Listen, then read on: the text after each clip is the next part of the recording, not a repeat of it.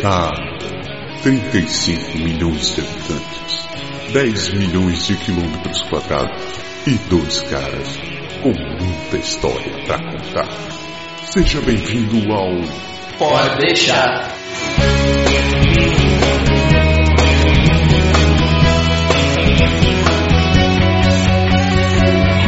Fala, Berg, meu guri! Ih, Hum, olá, meu amigo Japa. Diga aí, estamos nós aqui de novo, mais uma vez. tadã! Oi, nós aqui, outra vez. E saudade dos velhos tempos. Ai, ai, olha só, só nós dois juntinhos. Pois é, dizer, os convidados de hoje são o meu amigo Japa e o meu amigo Bergio. Tadã! Oi, galera, boa noite. Estamos aqui. Muito obrigado por chamar a gente pra gravar. É, obrigado aí, estamos aqui. A gente sempre quis vir aqui, mas nunca tive oportunidade. É legal estar aqui, hein? Ela apareceu, é isso aí. Bem bacana, olha só. O cara, a gente vem aqui gravar, os caras dão até uma garrafa de água pra gente. Tudo bem com você? Tudo bem, tudo bem. Eu devo dizer que eu fui ajudar um amigo a consertar, a consertar não, a instalar o abrigo do abrigo da casa, abrigo do carro dele e estourei minhas costas, isso sim. Uma beleza. Você literalmente foi a lona. É, piadinha sem graça. Enfim, programa de número 9 da terceira temporada. É É. isso aí, vamos evoluindo. Programa de hoje a gente vai falar sobre. É um programa mais light, nós vamos falar sobre os tipos de imigrante. É isso aí, é como nós, ao percebemos-nos enquanto imigrante, como nós, ao percebemos os outros que estão aqui conosco ou em vias de.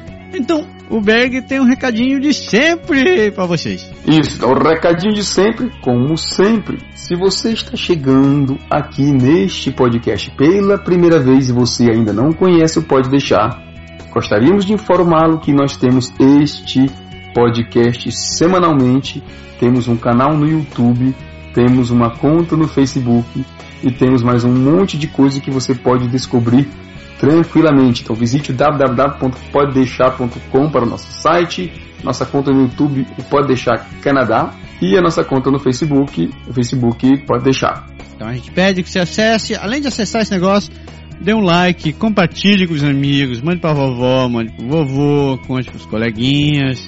E não desapareça, porque teve uma galera aí que sumiu, nunca mais mandou e-mail, nunca mais comentou nada, e aos poucos estão voltando e nos deixando muito satisfeitos. A gente tem que começar a responder de novo aí ao povo. É bom saber que apesar dessa galera não dar, não dar mais as caras, é bom saber que tá todo mundo se estabelecendo muito bem por aqui, tá chegando, tá evoluindo, tá indo pra frente. E a gente fica contente de poder ajudar muitos, muitos É isso aí, que já escutaram a gente, né? né? Tá na hora de tomar um cafezinho, eu vou fazer um xixizinho, vamos lá dar uma volta que a gente volta já já.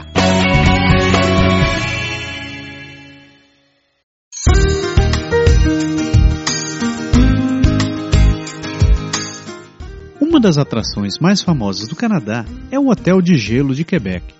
Aberto ao público a primeira vez no ano novo de 2001, próximo ao Parque da Queda d'Água de Montmorency, o Hotel de Glace funciona entre os meses de dezembro e abril. Muito maior que sua versão original, ele conta hoje com 51 camas de casal, todas feitas em gelo, com uma base em madeira e um confortável colchão. Somente os banheiros são aquecidos e localizados fora do hotel. O preço não é nada quente. Os pacotes incluem uma pernoite, um coquetel de boas-vindas no próprio bar do hotel, acesso às saunas e às jacuzzis ao ar livre e um café da manhã. Tudo isso a partir de 199 dólares por pessoa. São necessárias 50 pessoas, um mês e meio de trabalho, mais de 500 toneladas de gelo e 30 mil toneladas de neve para construir paredes com mais de um metro de espessura que venha suportar toda a estrutura do hotel. Fique ligado, não pode deixar a semana que vem a gente volta com outra curiosidade bem gelada.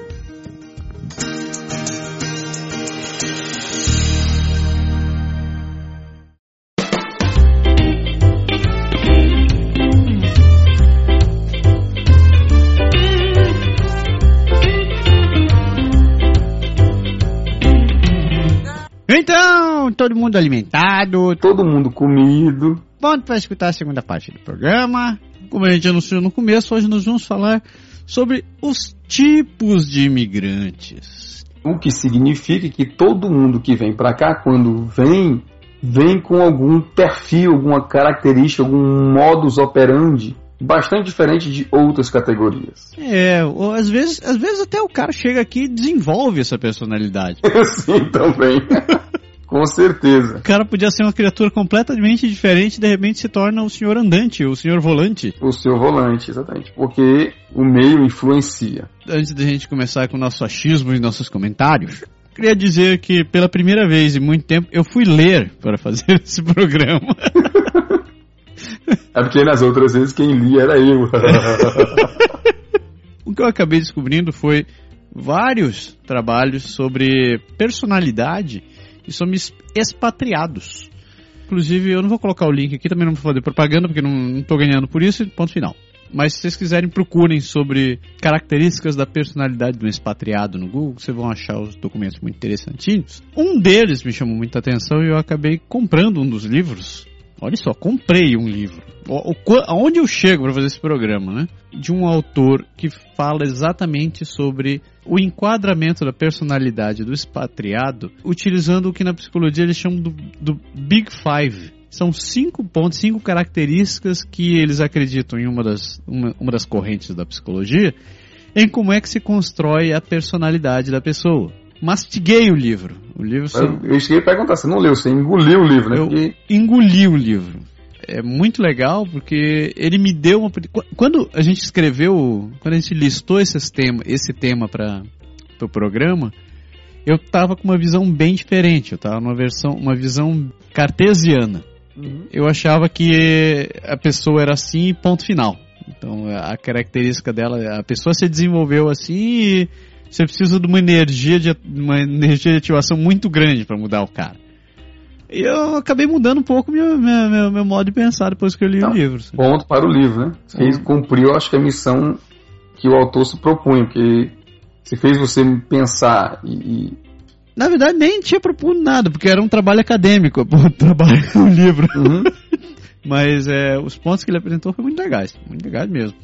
Todo mundo, ou a maioria das pessoas, tem pelo menos uma parte de cada uma dessas cinco características. A instabilidade emocional, a segunda é a extroversão, a amabilidade, a escrupulosidade e a abertura a novas experiências.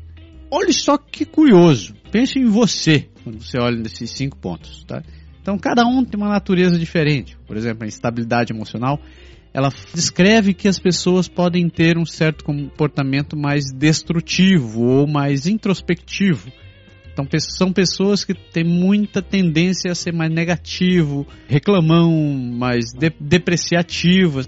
A extroversão pode ter dois lados. Você pode ser uma pessoa realmente extrovertida ou você pode ser uma pessoa completamente introvertida ou o misto desses dois, né? Exato. Quando você desenvolve mais extroversão, obviamente você vai parecer com dois caras que têm mania de falar em podcast para todo o Brasil e todo o resto do mundo. Que contam da vida deles para todo e qualquer um.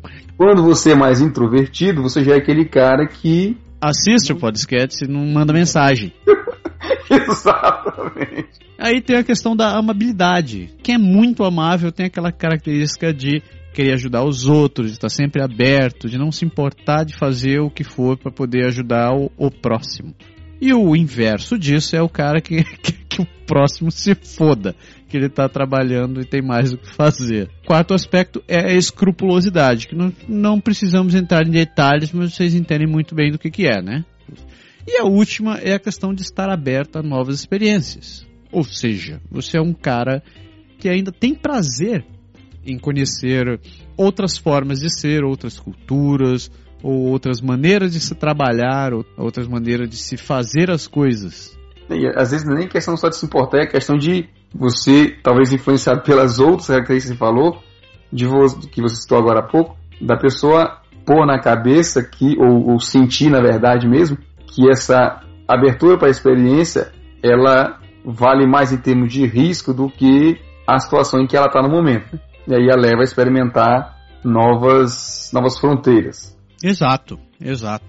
Eu acho que se a gente for pegar essas cinco ali, qual você acha que, dá, que, que tem mais cara de gente que imigra, Berg?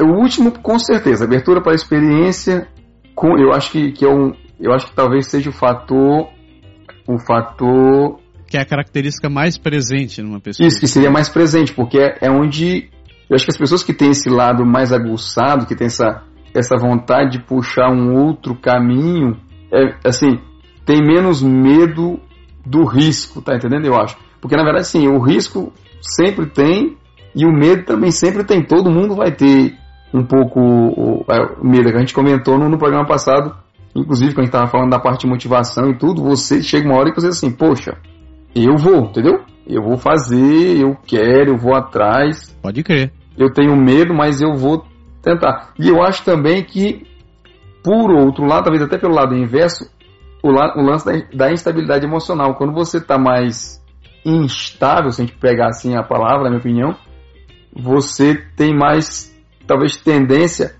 a olhar para o lado da abertura, tá entendendo? Porque, assim, eu acho que essas coisas estão sempre acontecendo em volta de você, mas você não está vendo. Sim. Ou às vezes assim, a porta, a porta ela tá ali do seu lado e você simplesmente não está olhando para ela. Mas quando você muda o seu jeito de, de pensar ou de ver as coisas, quando você está propenso a tentar ou tá chateado, ou você está empolgado com alguma coisa, você começa a enxergar um ponto que você não via antes. E aí, de repente, aquela coisa, um projeto como, por exemplo, de migrar, ele, ele muda a, a, de perspectiva, entendeu? Todo mundo acaba carregando uma. acaba tendo uma carga de cada uma dessas características. Ah, não, sim, eu, sim, eu concordo. Eu acho que todo mundo realmente tem um. Porque você, em cada uma delas você falou do positivo e do negativo. Quem tem para mais, ou quem tem para menos, ou quem tem assim. Quem tem a característica ou o inverso dela. É, mas sabe um troço que eu vi de interessante? Que ele fala hum. que por exemplo, uma característica que a gente pode considerar negativa em uma dada situação, na verdade, ela pode ser positiva para o teu próprio bem-estar. Como, por exemplo, você pode estar dentro do teu me mecanismo de, de defesa, dentro do meio, que você não quer se meter num buraco mais fundo do que onde você estaria. Puxando um pouco para o lado da amabilidade. Tem, tem pessoas que, assim, que sentem o prazer em, em ajudar, em estar tá resolvendo, que às vezes realmente se prejudica. Mas ela do outro lado está achando aquilo máximo, porque o que ela conseguiu realizar, o que ela está fazendo, está se dispondo a, a fazer, pouco importa que seja para ajudar, aquilo traz um, um, sentimento de fez o que tinha que fazer, e aí você não se importa com o resto. Então, na verdade, você não está vendo o, o, o, lado negativo, entendeu? Você acaba vendo só o, Você acaba tendo só a sensação de dever cumprido, né? Exato, você acaba só tendo a sensação de dever cumprido. Então vamos para o que interessa, certo? Eu consegui achar nove tipos de personalidades que a gente sempre acaba encontrando em um grupo de imigrantes. Então a gente começa pelo número um. O primeiro é o que ele chama de o depressivo do armário.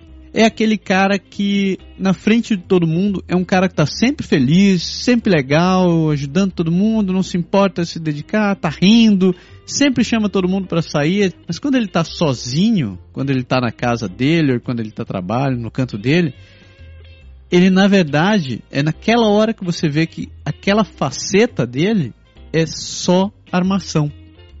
Porque na verdade ele não está realizado com nada daquilo. Ele tem um outro lado que ele não satisfaz que que acaba acaba levando ele para baixo. Assim, tem relação com aquilo que a gente comentou comentou no programa passado. Você lembra que eu comentei quando a pessoa faz a pergunta assim, você está realmente bem? E a resposta é sempre, tá tudo bem. Tá tudo bem. Tá tudo bem. Mas está tudo bem, ele é, às vezes, de aparência, né?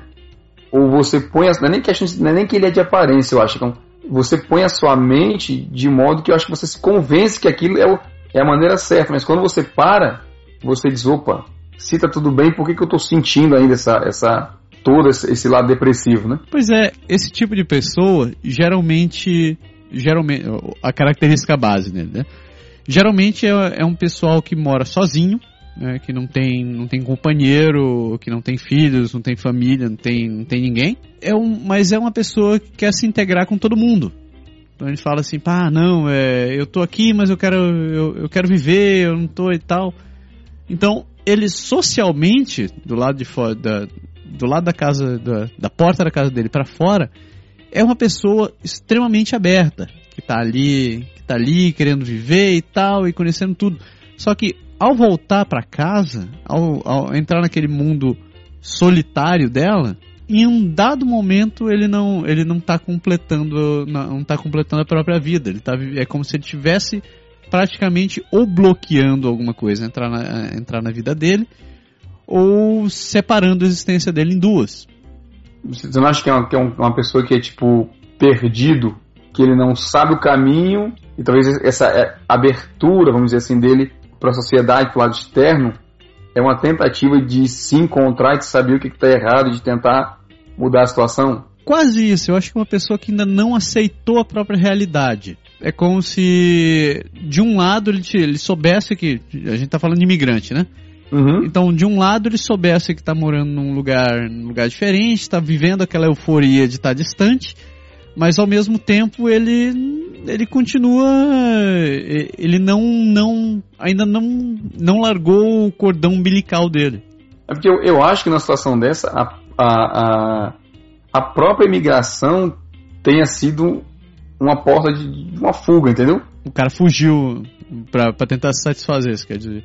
Eu acho, sim. Ele saiu do, do mundo interno, interior dele para tentar achar a solução. Só que em vez de achar a solução, assim, extrapolou aquela história de, assim, de ser do lado de fora uma coisa e, e, e de dentro outro. Lá de fora dele ele foi tentar buscar mente fora, entendeu? Pode crer, pode crer.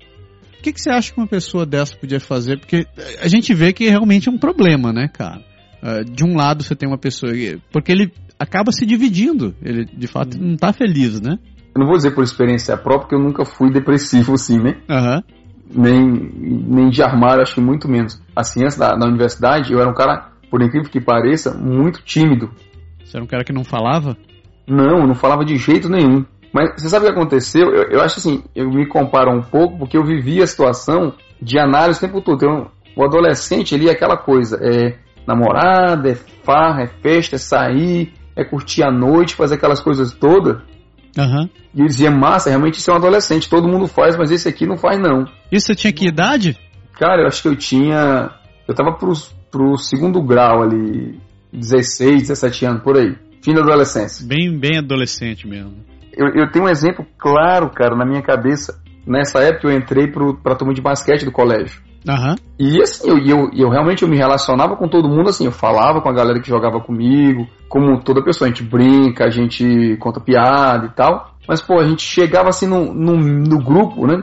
A gente treinava nessa época misto, as meninas treinavam, a gente treinava também. Uhum. Apesar de não jogar junto. Pô, os caras chegavam, iam falar com as meninas e abraçavam e puxavam o papo e daí já saía e eu ficava mais ali quieto no canto, entendeu? Aí tá, só que isso realmente me fazia mal, eu tinha consciência disso. Eu não sei qual é a solução mágica, mas eu pus na minha cabeça que eu tinha que mudar, que eu tinha que ser diferente, porque aquilo ali não estava funcionando, assim, não, não podia. E isso né, dá um medo do cacete. E aí eu fiz, sabe aquela coisa assim de você tem que mudar o que a gente chama de, de mindset, né? Então, seu comportamento, eu falei assim, semana que vem eu vou chegar no, no, no treino e vou lá direto para as meninas, fazer o que todo mundo faz, vou falar com todo mundo, vou fazer igual. Você vai se tremendo ali, mas vai, entendeu? E fez? Fiz. E daí? E aí funcionou. E aí eu acho que isso me, assim, me ajudou a, a, a expandir um pouco mais. E outra coisa que eu acho que influenciou, que influencia, que talvez seja uma porta de saída, você me perguntou que solução, é você ver pessoas com as quais você pode se espelhar, entendeu? Ah, você chegou assim, no ponto. Às vezes você fala assim, ah, nem tudo, nem tudo se cria, tudo se copia, né? Isso aconteceu também comigo. Teve uma hora que eu cheguei a me encontrar umas pessoas que tinha aquele jeitão mais assim, extrovertido, aberto, de fazer piada e de. E aí eu falei assim, pô, esse cara é legal, mas assim, não legal porque ele, tipo assim, todo mundo gosta dele porque ele é assim. Uhum. Mas esse cara é legal porque eu acho que bate o jeito dele com o que eu vejo de mim, entendeu? Como você quer ser, né? Eu acho que existe uma diferença entre você. Uma coisa é você ser alguém e ou ser como outra pessoa e fazer o que ela faz não é a mesma coisa, entendeu? Não, não. Assim, você pode se sentir um cara legal, você pode se sentir um cara que é alegre e tudo, mas não ser aquele cara que conta piada e que sabe fazer a galera rir e que faz palhaçada e que, entendeu? Mas você se considera tão animado ou tão alegre quanto aquele outro cara lá. Mas você não, não age igual. Sendo que no meu caso, nessa época, quando eu vi, eu me espelhava em algumas pessoas Mas o meu comportamento dele era muito distante. Porque pelo lado, pelo jeito do lado ser muito fechado, era realmente bem distante. Nesse movimento de me forçar a tentar, entre aspas, parecer mais com os outros, eu acabei achando um jeito de, de assim, de mudar e, assim, que não é do dia pra noite, mas deu certo, eu fui mudando, fui perdendo medo. Eu acho que na época também, aí se aproximou mais a época em que o segundo grau acabou e que eu entrei pra faculdade, e um dos primeiros estágios que eu fiz, os caras na empresa eram durões, aí, assim, durões no sentido de, de querer que você se desenvolva, entendeu? Pode crer. E aí botou muito aquela coisa de você falar em público, fazer apresentação e entrar numa sala de reunião assim, com tá a empresa inteira olhando para você, sabe aquela coisa assim? E aí você, como já tá no, eu já tava naquele embalo de, de mudança, eu acho que eu recebi isso, recebi isso mais assim, menos braço cruzado, menos, assim, menos fechado, menos restritivo. Ao mesmo tempo que a gente tem o depressivo do armário, tem o saudosista. O saudosista é aquele cara que você conhece por uma frase como essa. Eu adoro isso aqui, mas não consigo viver sem meu açaí, minha farinha, meu creme de leite, meu peixe fresco, minha comida da minha tia, o sol batendo na minha cara quando eu estava voltando do trabalho, enquanto eu esperava na fila do ônibus lotado do número 302. Eu acho que define bem um saudosista mesmo, assim, né? Aquela ideia da pessoa que não conseguiu se desconectar. E ele consegue enxergar mesmo as coisas ruins como sendo boas. Mas tem razão, porque às vezes uma coisa que era, que era como você falou a história do ônibus, né? Que era ruim. É uma pessoa que tá vivendo, eu não vou dizer que em negação, mas. Mas não é negação, não seria o medo? Talvez seja um medo, mas um medo de aceitar. É, porque, assim, porque eu, eu me pergunto se não é aquela coisa assim, eu tô aqui, mas eu, eu vim, eu fiz, eu mudei, mas eu preciso me justificar. Ou então me convencer que, que eu tô certo. E aí acaba nessa, nessa ideia. Porque, assim, eu acho, inclusive, assim, do, quando a gente vê as pessoas, eu acho que tem. A gente vê sempre isso como uma característica forte. Tem muita gente nesse, nesse espírito que a gente vê, entendeu? A galera pode ser até tem que ter já alguns que escutem a gente esse programa, mas assim, não levem a mal. Mas a gente vê, às vezes, na característica da pessoa, esse sentimento de dizer assim, ah, eu não consigo me desbloquear mas também tem a questão do tempo, né? De qualquer maneira, eu nenhuma dessas características que estão aqui, eu acho que são negativas. E eu não acho que a pessoa é 100% isso. Não, lógico, lógico, concordo. Mas assim, porque e, assim, o saudosismo normalmente é uma, é uma, Eu acho que acontece em dois momentos. Acontece bem no comecinho uhum. e acontece lá depois que você já tem uma tonelada de tempo. E, no, e que no meio do caminho você tende a cair meio que no, no esquecimento, porque tem aquele período em que você meio que acostuma com a, com a realidade, entendeu? Eu, eu acho que o saudosista tem essa personalidade sempre que brota em determinados momentos. Você né? falou dois, mas eu acho que eu ia expandir para mais. Por exemplo, tem gente que fica extremamente saudosista do país quando chega uma determinada época do ano, quando tem ele lembra que é até a festa de aniversário da tia, do tio, do avô, da avó, ou quando chega Natal. Natal é uma clássica, né, cara? Natal é clássico. Natal é clássico. Tipo, chegou Natal, ele lembra assim, puta e tal, eu tô aqui com meus amigos, mas puta, podia estar na casa de todos os irmãos juntos. Só que aí tem, tem várias influências, né? Uma influência direta é a família, né? A 99,99999% dos casos, quando você vem para cá, você larga não só seu emprego, sua casa, seu carro, suas coisas, mas você larga todo mundo lá, né? Você larga a família, larga os amigos que você tinha quando eles não, não vêm junto. Você vem pra cá, meio que aquela, sem conhecer nada, sem ninguém, e ao mesmo tempo, como é natural nossa cultura, você vai tentar, não vou dizer substituir, mas ter o mesmo modelo que você tinha lá, aqui, entendeu? Pode crer. E eu, eu acho que essa realidade de querer imitar o que você tinha lá para construir, porque é toda assim aquela história. Se eu tinha uma boa casa, se eu tinha um bom carro, se eu tinha um bom emprego, dependendo da situação, sei lá. E aí você decide tentar outra experiência e vem para cá, é óbvio que quando você chega aqui, a primeira coisa que você quer fazer é montar exatamente como você tinha lá. Sim. E se você é aquele cara que fazia festa na sua casa toda semana, ou que estava sempre no restaurante com os amigos, no bar, bebendo cerveja, você vai querer logo saber onde é que tem um bar, onde é que tem um restaurante aqui, com quem você vai juntar o esquema, entendeu? E é inevitável você começar comparações, né? Exatamente. Aí vem a história da comparação. Eu lembro, assim, no meu caso, por exemplo, quando eu vim pra cá, nas primeiras vezes que eu voltei no Brasil, porra, o salgadinho me fazia uma falta do cacete. Pode crer. É, é engraçado, né? Mas hoje assim, tem a Su. Tem a Su que faz Hoje tem a Su. Aliás, mandar um abraço para eles, né? Su e Jason estão na batalha, continuam aí desenvolvendo o, o Cozinho do Brasil tá cada vez mais crescendo, ela sempre inventando coisa nova. ela fez uma coxinha gigante, a gente viu. Ainda não comi não, mas eu vou, vou entrar em contato para comer. Já, já pensei várias vezes nisso. É, me, me lembra a história da picanha. Todo mundo chega aqui e pergunta onde é que tem picanha, né? Mas é a mesma coisa, você está acostumado com aquilo, e à medida que o tempo passa, você vai entrando no outro ritmo, vai descobrindo outras coisas, vai dando menos importância a tudo isso. Às vezes a família, às vezes os fatores mudam, a família vem, ou você consegue seu emprego, você atinge acho que aquele objetivo que tinha na cabeça, e aí você começa a relaxar mais, e aí esse medo vai meio que, que desaparecendo, entendeu? Eu acho que sim e não. É, eu concordo com, com o tempo que você passa, você tende, a, você tende a se desapegar um pouco das coisas, mas eu já, eu já vi casos onde o contrário também acontece. Às vezes você começa a sentir saudade de um troço que você não fazia nunca no Brasil. Ou fazia numa vez na vida, outra na morte. Quer ver um exemplo prático? É o tal da coxinha. Eu conheço gente que no Brasil não ia, né, não, não era tão obcecado por coxinha quanto é aqui quando tava lá, ia numa padaria e quando ia na padaria comia uma coxinha assim, mas era uma vez ou outra e ainda, ainda me falava assim: Não, puta, não vou comer mais uma porque essa porra é gordurosa pra cacete, vou comer só uma. Aí chega aqui é um desespero, assim, que ele virou o monstro do biscoito da coxinha. Assim, tipo, hum, coxinha! Hum. É, a gente, vê, a gente vê isso acontece muito com sol, acontece com calor, acontece com. Que é, é onde, é onde o meio influencia, né? Sim pegando carona no, no, lance do sol, era a gente dizer assim, puta, tenho maior saudade da praia. Pô, o cara ia na praia uma vez a cada dois meses. Quando três. Mas, pois tô, é, não tô exato assim. Não tô falando galera... de ti, porque tu, tu, morava na casa da praia. É, é mas é que tá. Mas era o exemplo que eu ia dar. A galera pode até me crucificar e me jogar pedra, mas pô, eu morava assim, não vou dizer na beira do mar, porque de qualquer maneira o bairro que eu morava ficava a uns 20 quilômetros da, da praia, né? Aham. Uhum dentro da cidade de Fortaleza. A questão, ir para toda semana não era rato de praia, e mesmo quando eu volto de férias no Brasil, não, assim, se eu não for na praia, não me faz essa essa essa sangria desatada. Essa sangria desatada, exatamente. Não, não tem muito essa, essa influência, entendeu?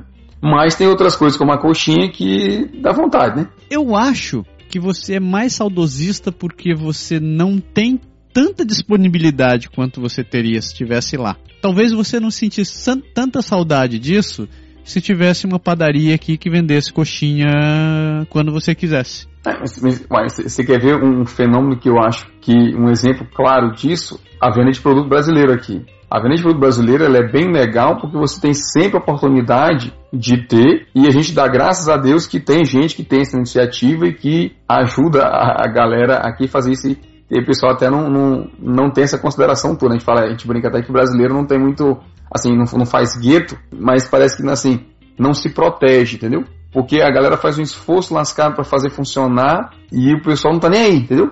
Mais aquela história. Mas quando você tem, como você falou bem, bem, bem, bem citado o exemplo, que é o, talvez seja o outro lado da moeda, quando você tem isso, faça aqui na sua porta, né? Você não dá tanto valor. É aquela história, quando você não tinha, ah, o cara vai em Toronto, o cara vai em Montreal, não esquece de passar no bairro português e tem que correr atrás de comprar ali o produto. Exato. Mas de repente a galera que mora em Montreal, ah, tem lá, então assim, não precisa comprar Guaraná Antártica todo dia, entendeu? Ou senão você acaba pensando diferente, né? Pensa assim, puta, um Guaraná Antártica ah, vai me sair o quê? É, quatro barão? Ah não, vou comprar uma coca que custa R$1,90, é mais barato. Cai exatamente nessa história, você pode estar até se comendo de vontade de querer tomar um Guaraná Antártica, mas pensa assim, ah, não vou gastar, vou comprar esse negócio, pra quê? E tem, e tem, um, lado, e tem um lado inverso também, né? Que assim, tem aquela pessoa que, e eu acho talvez assim, o lado extremo do saudosista que só pode fazer se for aqui, assim, não, né? tem mais talvez resistência à, à mudança, e aí faz aquela coisa de, ah, eu só posso, assim, pão só serve o francês, então pão de forma eu não como, entendeu? Uhum. Que joga na, na, naquela coisa assim, não consigo me adaptar ao outro, ao outro lado, mas aí eu acho que já é uma questão mesmo de Eu acho que é o saudosista extremo aí, gente. De mentalidade, assim, de, de adaptação, porque quando você vem para, quando você imigra, né? Quando você se expatria, como, como diz o título do programa, você vai para um mundo que não é o seu. É de se imaginar que você vai aceitar as coisas como você vai encontrar, entendeu? E, e não assim, você querer chegar no lugar e ter o seu mundo lá, você projetar na sua cabeça o seu mundo naquele canto, e aí quando você começa a, a, a não ver aquilo como verdade, você acaba criticando. O masoquista. Eu acho que o, o masoquista ele é uma mistura do saudosista e do depressivo. a, a frase dele é a seguinte: eu odeio esse lugar, mas não vou largar meu osso. Não quero que ninguém pense que eu desisti. Eu me fodo inteiro aqui, mas não volto pra lá. O masoquista é aquele cara que veio, tá morando aqui, tá roendo, comendo pão que o diabo deixou mofar e, e tá ali, sofrendo. Tá vendo que a situação que ele realmente não se adapta, porque eu, eu acho que não é vergonha para ninguém dizer que não, não, conseguiu se adaptar na sua imigração. Não, não é mesmo. Todo mundo tem o direito de voltar. Falar, o cara tá se ferrando e não, e não abre nem a pau. Mas ele não abre nem a pau por quê, né? É por circunstância, é por influência da, de, sei lá, de, da família, do cara saiu do, do país lá do Brasil, porque, sei lá, saiu obrigado com o povo e queria ir para longe para poder não, não ter ninguém colado com você querendo controlar sua vida. Às vezes você tem motivos para justificar isso, né? E às vezes tem um cara que é meio, como eu falei também, tem um perdido, ele não sabe o que tá ali, mas ele vai vivendo, né? E tem o contrário também, né? Tem um cara que tem os motivos dele, mas talvez os motivos dele não são motivos, são desculpas. Então ele tá ali, tá pensando, não, é, eu não posso porque se eu voltar pro Brasil eu não vou conseguir um emprego bom. Porra, você nem chegou lá para poder testar para ver se vai conseguir um emprego bom. Então você já tá achando que não vai ter um emprego tão bom quanto tem aqui. Cada um tem a sua natureza. Tem a, tem a galera que vem por experiência, né, cara? Literalmente experiência. Ele vem, experimentou, viu, achou que não era para ele e volta. Não é vergonha para ninguém. O boêmio. Uhum. é, o boêmio é um cara que resolveu estudar, estudar no exterior ou trabalhar no exterior, passar um tempo fora, como, como uhum. a gente costuma dizer, né? É um cara que não tem, não tem laços com nada no lugar onde ele está. Tipo, ele não tem, não tá fazendo investimento, não está comprando casa, não está comprando um carrão, não está não tá gastando a vida dele, não está fazendo aposentadoria nem tá coisa. só vivendo a vida. Ele está ali é, para viver. Ele tá Deixa querendo... a vida me levar, né? Vida leva eu. Eu acho que tem, isso é muito comum com quem vem, eu vejo isso muito comum com quem vem estudar já tá com aquela mentalidade, bom, eu tô indo pra, pra, pra ver se eu consigo se eu consigo melhorar minha, minha posição, que eu ganhe alguma experiência e tal. Pode ser que eu fique, pode ser que não. Né? É, o caso do estudo, eu acho até que ele é bem particular, cara, porque às vezes, né? Às vezes a pessoa não vem para cá porque ela vem para cá. A pessoa vem realmente estudar. Sim. Então aquele cara que diz assim: ah, meu objetivo, sei lá, por exemplo, chutar um caso aqui, é ser professor na universidade ou ser pesquisador.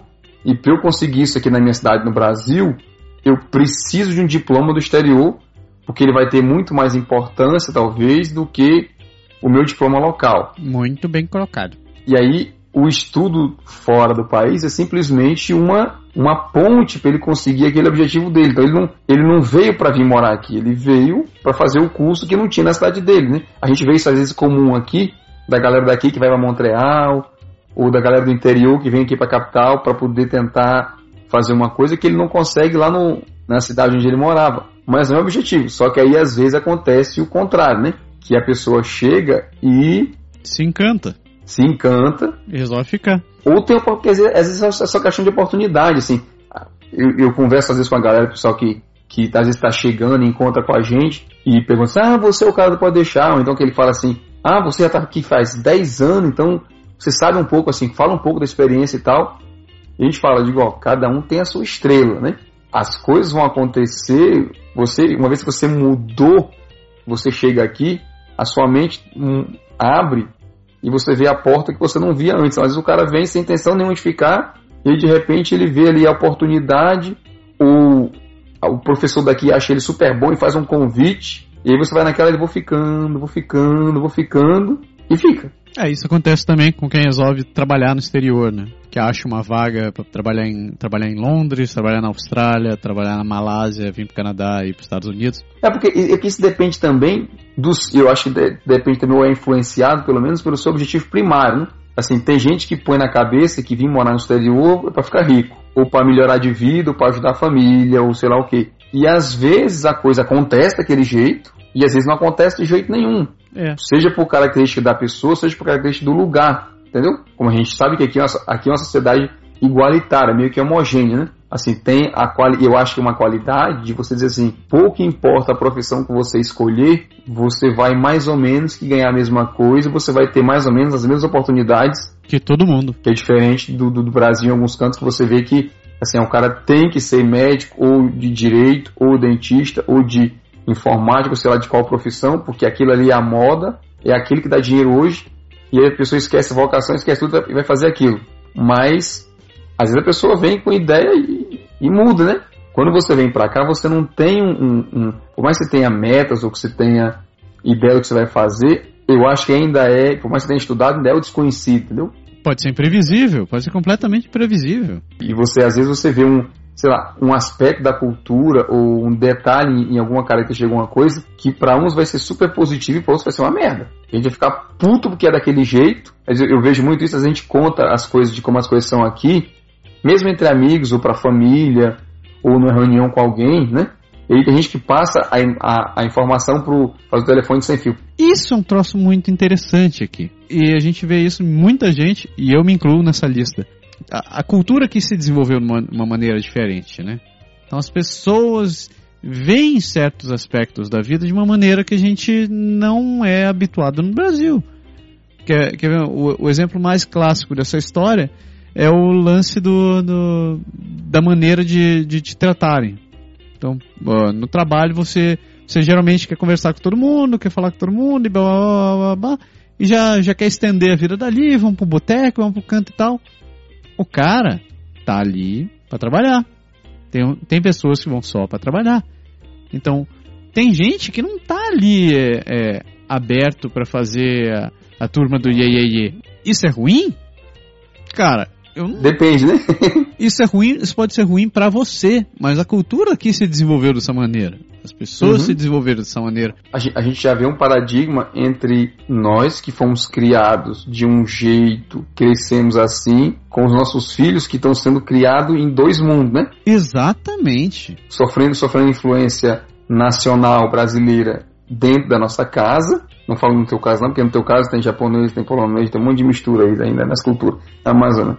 Mas, assim, traz essa raiz com a gente e do outro lado é tudo que eles veem com a sociedade, que é, que é diferente, né? E você, assim, apesar de você não você, às vezes você entra em conflito, já pro meu filho disse, olha, nem tudo que você vê na rua aí, que você acha que é assim porque é assim, é necessariamente a melhor maneira, não. A gente tem uma, veio de um país em que a visão é diferente e comparando as duas, no meu ponto de vista, eu acho o nosso melhor do que esse aí. Tem, tem razão. Eu, se fosse você, eu iria por esse caminho, porque, veja bem, e você tenta comparar e dar exemplo para tentar mostrar, mas, é, mas você está completamente certo, é bem a razão das coisas funcionarem assim, né? E é engraçado, porque eu, eu vou te dar um exemplo agora de algo que acontece entre brasileiros, tá? Eu vou ler um pequeno textinho aqui e vou tentar suprimir nomes e pessoas. Nos últimos dias tenho reparado em algumas coisas que considero ridículas de imigrantes brasileiros aqui. Vamos à próxima. A criança tem pai e mãe brasileiros. Os pais querem uma atividade esportiva para a criança não perder o contato com a língua. Convenhamos, se as crianças têm pais de línguas diferentes, é uma necessidade encontrar mais atividades para manter o português vivo. Mas, por exemplo, no nosso caso, se o nosso filho não falar português, é porque eu e meu marido somos retardados. E digo mais: se todos os filhos de brasileiros se encontrarem para brincar, eles vão falar francês entre eles porque é essa língua que eles aprendem na escola. Complexo, não? Cara, tem, tanto, tem tanta variável, na verdade, nisso, porque, tipo assim, eu já vi gente que, assim, brasileiros que falam francês com os filhos em casa mesmo, porque às vezes o filho está tendo dificuldade com o francês. Uhum. E o pai, para tentar acelerar o processo, ele aumenta o francês do filho, falando também francês, obviamente com o intuito de ajudar. Quando ele vê que a criança desenvolveu ele não consegue mais voltar português porque a criança cresceu aprendendo a escutar ele falando com ele em francês. Aquela entidade não funciona na outra língua, tá entendendo? Eu já fui do ponto de vista, isso é pessoal, obviamente, em que a gente quer guardar a língua, assim, porque eu acho que é uma riqueza você ter mais de uma língua. Com certeza. Além do fato de que quando você deixa a família no Brasil, você não vai ficar de você não quer ficar de tradutor o tempo inteiro, né? Ou, se, assim, seu avô, sua avó mas só dizer assim, oi, bonjour, oi, bonjour, porque é a única coisa que eles conseguiram decorar, e aí não tem diálogo, entendeu? Não, e isso aconteceu comigo quando eu era pequeno. Eu ia para a escola de japonês e eu fazia aula de japonês desde os, desde os quatro anos. Quando a gente foi para o Japão a primeira vez, eu tinha sete anos. Mesmo crescendo com a minha mãe me incentivando a falar, ela não é a japonesa da história. Meu pai é o japonês da história. Só que o pai nunca fez muita questão assim de ficar e ficar ensinando os filhos a falarem, entende? O que, que aconteceu? Primeira vez pro Japão com eles, eu me virava naquela mania, daquele jeito de moleque. Então, com meus primos, eu me virava para entender o que eles, o que eles falavam.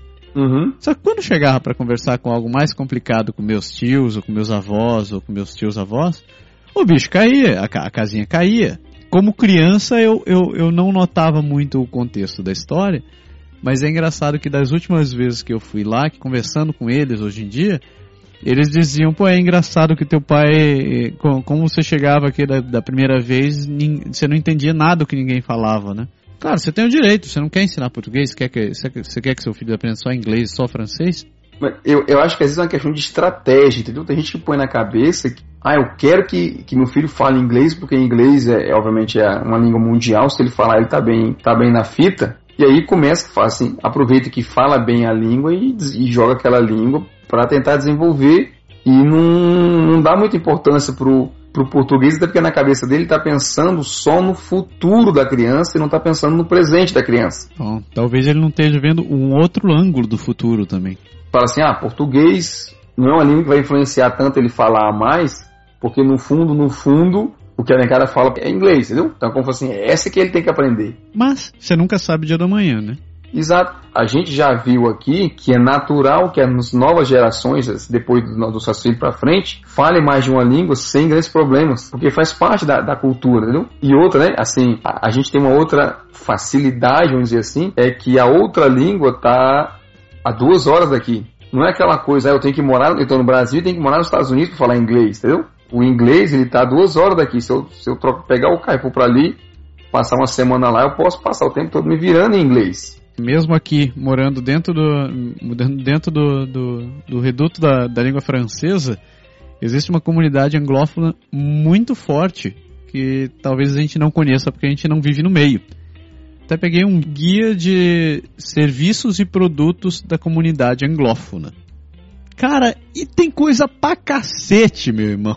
Tem, com certeza. Mas ó, eu não vou longe não. Primeira vez a primeira, primeira mesmo, a primeira vez que eu fui em Montreal, eu lembro como se fosse hoje, cara. Isso faz tempo, né? Eu saí daqui com um casal de amigos nossos que, que nem mora mais aqui. Então eu não saí aqui, não saí daqui com eles, eu saí para encontrar com eles lá, né? E, e ela, menina, que é, ela chama Giovana, né? Giovana, se você ainda escutar a gente, um beijo. Eles moram para lá de Vancouver hoje. Ela trabalhava com aviação. E aí ela viajava muito Nessa época ela tipo assim, ela ia chegar de noite num canto, ela deu o endereço, a gente conhecia a cidade, conhecia Montreal, não conhecia nada. E eu pego o carro pra lá, quando a gente chegou lá, tinha, tinha mais gente no carro com a gente, também não falava muito. E eu chego pro cara no prédio, né? Uhum. E o porteiro vem, hi, good morning, e começa a falar inglês. E aí eu jogo meu inglês na frente, né? Tento assim, enrolar e explicar pro cara que eu tava procurando a menina, que é uma brasileira, que mora no prédio porque o infeliz não levou o número do apartamento. Que beleza! Entendeu? e aí você vai naquela de tentar descrever a pessoa, tentar descrever a profissão, tentar descrever mais ou menos o contexto. E o cara, e o, não, e, e, o, e o porteiro lá, o, recepcionista da, da, do prédio, ele sacou quem era realmente ela, entendeu? Sorte tua. Pois é, e aí ele fala assim: ah, não, ele falou né, comigo em inglês, ela não chegou ainda e tal, não sei o que. E cinco minutos depois, ela chega. Ah. Sortudo, hein, Berg? Pois é, posso. Mas a gente tinha combinado mais ou menos a hora, só que como eu vim de viagem, a gente chegou primeiro, né? Pode crer. E aí ela chega, fala, oi, beleza, vamos subir. Aí ela passa por, por eles, ela, merci. Aí o viado troca pro francês e diz, não, não tem problema não, senhora, que se eu precisar de alguma coisa, eu só falar aqui. eu digo, filha da puta, tu fala francês. Viu? Você nunca sabe quando você vai precisar de uma outra língua. Pois é, e eu morrendo pra tentar assim, que por mais que você ache que você fala um pouco, né? Você descrever a pessoa, é um vocabulário que eu não estava preparado psicologicamente para entrar, entendeu? Pode crer. É um troço você não e, usa no cotidiano, né? Não, ainda mais assim, pô, se você, a gente vivia aqui em francês, eu não usava inglês muito, mas aí não uso ainda hoje.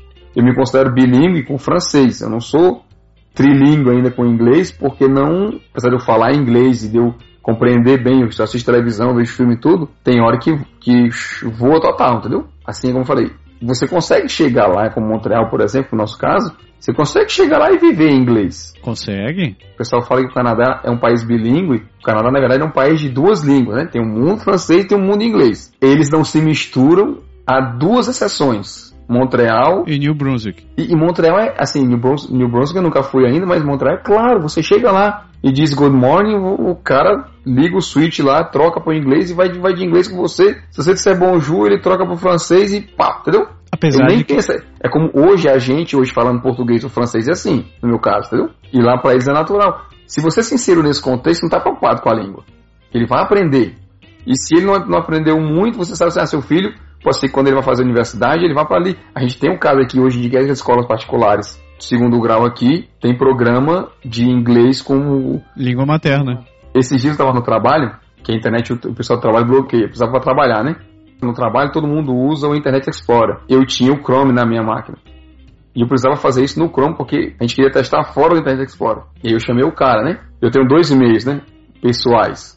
Um que é o meu e-mail família e o que é o e-mail pessoal. O meu e-mail família é todo em português. O Google é configurado em português. E o meu e-mail, o outro, é configurado em, em eu acho que é em inglês que tá, e o do pode deixar em, em francês. É uma loucura. Porque na verdade, assim, é preguiça mesmo. Eu nunca fui nos campos pra mudar para deixar tudo igualzinho, não. E aí, o meu Chrome estava conectado na minha seção da minha conta pessoal na família e tava tudo em português, né? E aí eu tô aqui conversando com um cara em francês, o, cara, o rapaz do trabalho, explicando pra ele, ó, eu preciso desbloquear isso aqui e tal. Aí ele, ah tá, aí ele vai, entra nos parâmetros do Windows, mexe ali, mexe ali. Quando a primeira mensagem que aparece no Chrome, obviamente a mensagem está traduzida em, em, em português. E aí eu li, olhei para ele, fiquei esperando ele clicar na opção lá, né? E ele ficou olhando pra minha cara, assim, com aquela cara de abestado, fazendo cara feia e esperando que eu clique. E eu esperando que ele clique. Só que eu, eu, eu, falando com ele em francês e olhando pra tela, eu percebi que ele não tava entendendo o que estava escrito, entendeu? Puta que pariu. Quando ele viu que a coisa não ia pra frente, que ficou aquele deadlock ali, tudo só parado, né? Os dois um olhando pro outro, ele falou assim: Eu espero que você entenda o que tá escrito aí, porque eu não sou capaz de, de escolher a boa opção nesse negócio, não. Puta que pariu. Aí eu olhei e, assim, lesado, demorou pra eu entender, né? Aí eu, caraca, tá em português, ô oh, cara, desculpe, tá? Ele começou a rir. Eu disse, cara, realmente eu não percebi, não é nem que eu não percebi que estava em português, eu não, eu não me toquei que ele não estava entendendo. Para mim era tão natural que eu não percebi que ele não estava entendendo. Que pariu. Number five. number six. Então, a gente tem duas personalidades aqui que são o, antônimas uma com a outra. E a gente tem, uhum. tem o patriota e o antipatriota. O patriota é aquele cara que diz assim: fala da minha mãe, mas não fale mal do meu país. Meu, é o cara que no guarda-roupa só tem camisa verde e amarela. E em qualquer evento público ele só vai fantasiado de brasileiro. Isso a gente também vê muito por aqui. Mas em todo canto. E tem o contrário, que é o antipatriota. Que é aquele cara que mora aqui e, e excomunga o, o, o, Brasil. Ele diz assim, maldito país. Pra lá eu não volto nunca mais, nem paguem 100 milhões pra mim. Eu prefiro passar fome e morrer na sarjeta daqui do que ter que aguentar aquilo tudo de novo. Uhum. Ah, a gente vê bem, realmente a gente vê bem dos dois casos.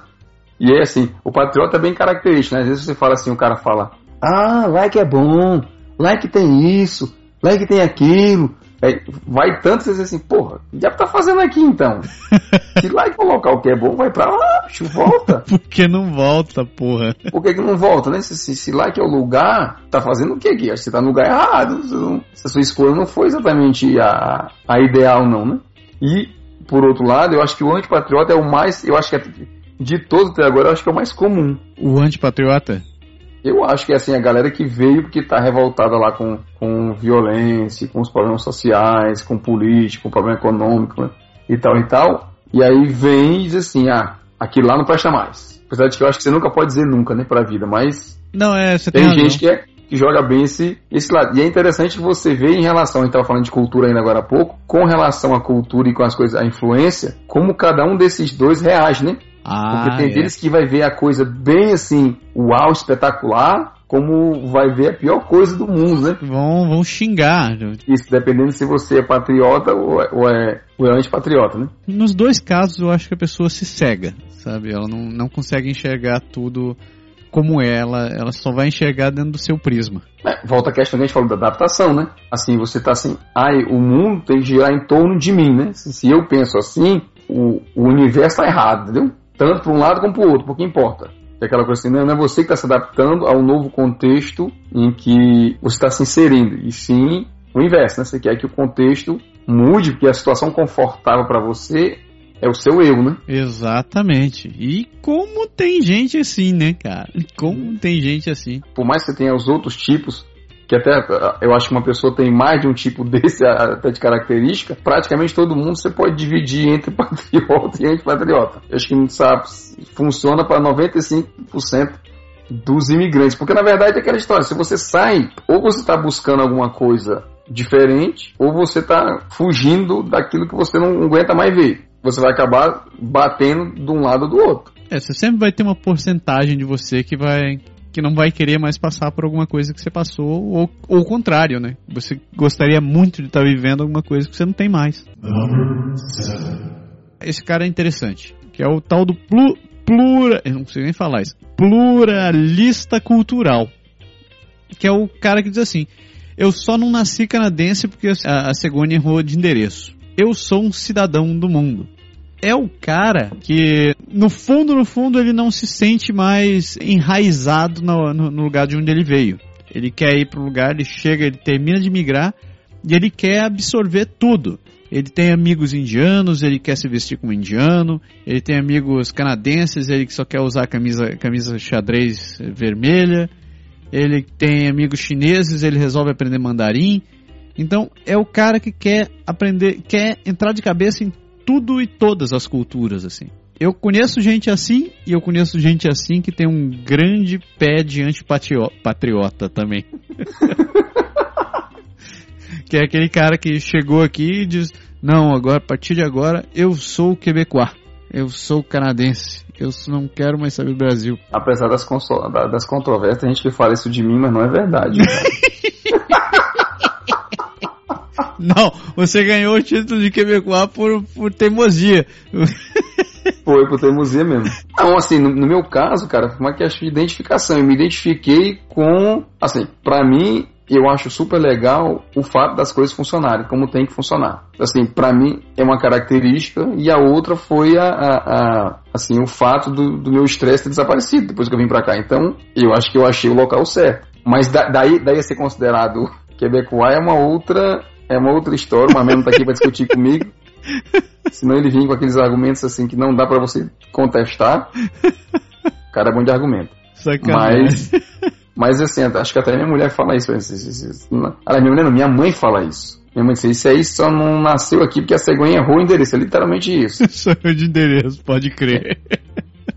Soltou, só acho que deu um vento, aqueles ventos do norte assim, empurrou lá pra, o Chinook. As bandas da América do Sul é, caiu lá pro, pro Ceará. que, aliás, o Rio Grande do Norte. Vamos, vamos dar a César o que é de César. O penúltimo tipo que a gente tem aqui é o tolerante. Né? O tolerante é o seguinte: ele não tinha interesse particular em se mudar para o exterior, mas acabou vindo por uma questão das circunstâncias. Seja porque ele veio com os amigos, com a família ou por causa do cônjuge. Res, uhum. Respeita todo mundo pela frente, mas geralmente mete o pau nas coisas. Então, é uma pessoa que veio por questão das circunstâncias mesmo. E, e, e, é bem assim, quem vem em família, eu diria que tem 50% de cair nesse, nesse contexto, né? Porque 50% das vezes, vamos dizer assim, talvez até menos, é uma vontade mútua, né? Ou um entra no embalo do outro tão assim perfeitamente que não contesta. E tem aquele caso que assim, ah, tô casado, tem que ir, né? Então eu vou, né? Não, mas isso pode acontecer não só com quem migra, mas, por exemplo, quem é pedido para se mudar por causa de trabalho. Também, às vezes não tá nem nos planos, né? Não tá nos planos. A oportunidade é muito boa e você trabalha naquela empresa e disseram, ó, oh, cara, a gente quer que você se mude pro Canadá. Você... Aí você tá ali, com mulher, os filhos, os filhos. Aí diferente, nem você queria vir, né? É, nesse caso nem você queria ter vindo. nem você queria vir, você veio porque o, a coisa se comportou desse jeito, né? Pois é. No meu caso, o fato de eu ter tido uma vida de dar meu paramilitar, a gente se mudar muito, você falou assim, de não criar raiz, me chamou a atenção. Realmente eu não criei raiz, que eu não tive tempo ou condições de criar raiz. A gente se mudava muito na minha infância, que junta com o que você acabou de falar agora o meu pai chegava, assim, aconteceu dele chegar para trabalhar num dia e aí tá lá a cartinha, ó, transferido para tal lugar. Puta, era assim, é? Você tem. É, no, no final não, mas eu acho que no começo da carreira era. Você tem, sei lá, um mês para preparar tudo, preparar mudança e tal, tal, tal, e vai embora. Você não tem. Eu, aliás, eu acho que militar tem muito disso. Você às vezes não sabe o que vai acontecer. Você não controla a sua, a sua, a sua estadia, entendeu? E às vezes assim, você vai para um mínimo exigido. Você vai para dois anos. Depois de dois anos, a gente tem escolha de ficar ou você pode ter escolha de sair. No caso da aeronáutica, na época com meu pai, tinha um lance você dizia assim: ah, você vai passar X tempo lá, e aí você tem a opção, o direito de escolher o seu destino passar esse tempo. Que é interessante, às vezes você não quer voltar para a mesma cidade. A gente, a gente andou entre, por exemplo, entre Natal e Fortaleza nessa onda, entendeu? Pode crer. A gente foi, se, foi mudado, vamos dizer assim, para um canto que nem era nem uma cidade nem outra. E aí uma vez meu pai escolheu um e uma vez assim, a gente escolheu outra. A gente acabou se mudando e, passando um tempo em Natal e passando um tempo em Fortaleza. E era a questão do contexto, mas volta ao ponto, acho de tudo, né? A questão da adaptação. Às vezes você se adapta bem a um lugar, no meu caso, acho porque eu estava acostumado a sempre me adaptar. Se eu puxar a onda por aquela história de que eu era muito tímido, que eu tinha que mudar minha cabeça e tentar me espelhar nas pessoas que eu achava que era legal, e aí você vai criando essa, esse jeito de adaptação. Foi ter um mecanismo de adaptação, né? Somado com o fato de você estar se mudando sempre, estar sempre conhecendo gente nova, você sempre tendo que ser, você está sempre tendo que se adaptar, relacionar e tal, é assim, eu acho que você acaba se desapegando, entendeu?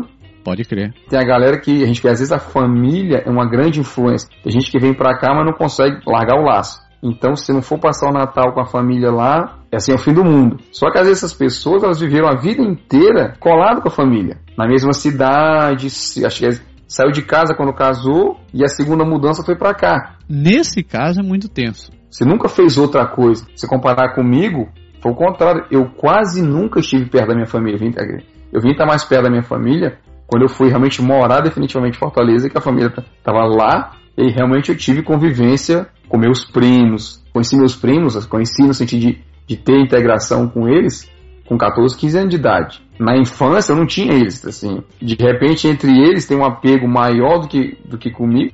Eles não me viam lá, entendeu? Eu caí de paraquedas depois de um tempo. Então tudo isso influencia, assim. Eu vivi o tempo a maior parte do tempo longe da minha família. Então a resistência é menor, tá entendendo? No final das contas, você acabou se tornando essa pessoa saudável como você é, né? Não. a parte do, tal, do saudável, a gente, a gente corta um pouco a parte do saudável. Number nine.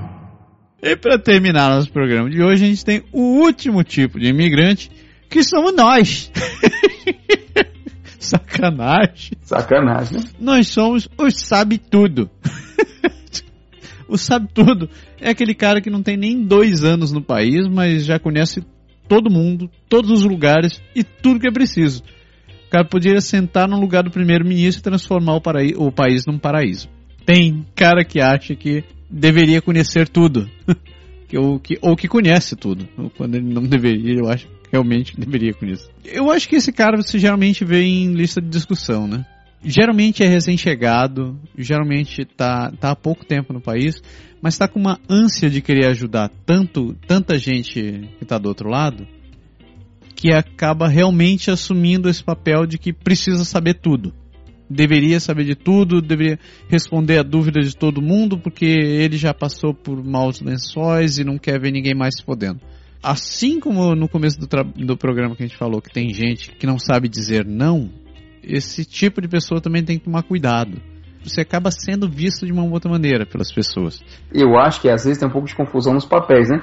Porque assim, eu acho que praticamente 100% das pessoas que vêm que vem para cá, 99% do pessoal que vem para cá sempre quer contar para a família, para os amigos e coisa, como está sendo a experiência da adaptação, né? E hoje em dia, com, com, com as mídias sociais avançadas como estão, é muito fácil, né? E às vezes acaba confundindo essa coisa de contar, às vezes contar as vantagens, às vezes contar as surpresas, com a boa vontade de, de querer ajudar. E como você falou, aí você mistura o que você está descobrindo com o que você acha que tem obrigação de saber para poder informar. E aí entra aquele fato, às vezes, que a pessoa, tipo assim, vai nos sites, vai nos cantos, pega informação, procura informação, divulga informação, mas às vezes esquece do contexto, né? Porque assim, tem coisa que você resolve com a lei e tem coisa que você resolve com um bom pensamento, viu?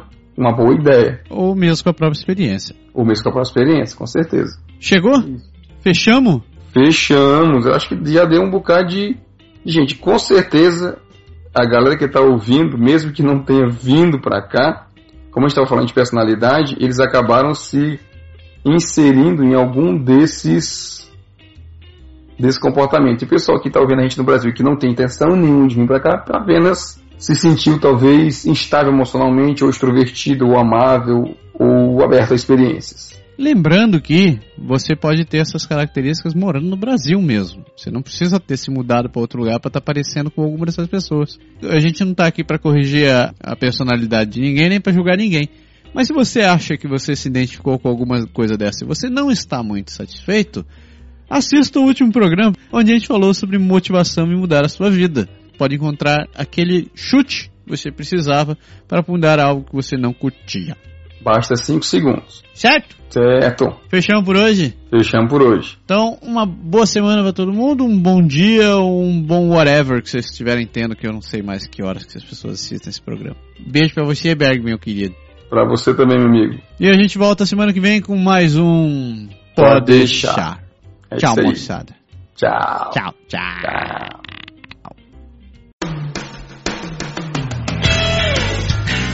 O Pode Deixar é criado, produzido e improvisado todas as semanas por Massaro Roche e Lindoberg Gonçalves.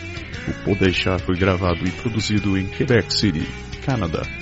Envie seus comentários e sugestões para podeixar.podeixar.com ou acesse nosso website www.podeixar.com ou ainda nossa página no Facebook